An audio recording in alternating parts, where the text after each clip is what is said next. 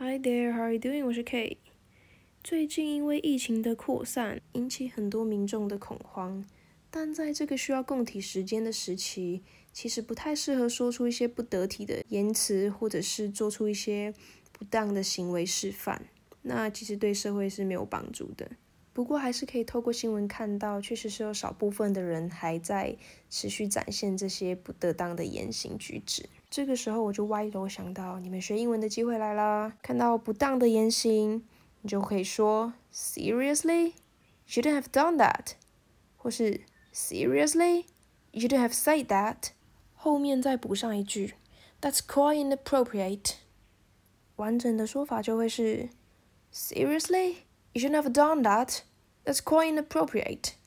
或者是 Seriously, you shouldn't have said that. That's quite inappropriate. 慢版的连音示范。Seriously, you shouldn't have done that.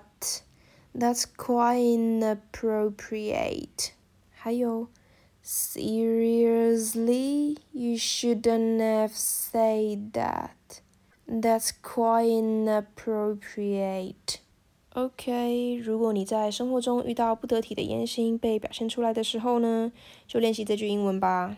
说真的，现在的社会其实还蛮有机会让你练习这一段话的，没错吧？It's life。文字档的部分一样会打在叙述里面，让你反复练习喽。It comes to the end. I'm gonna see you next time. Bye bye.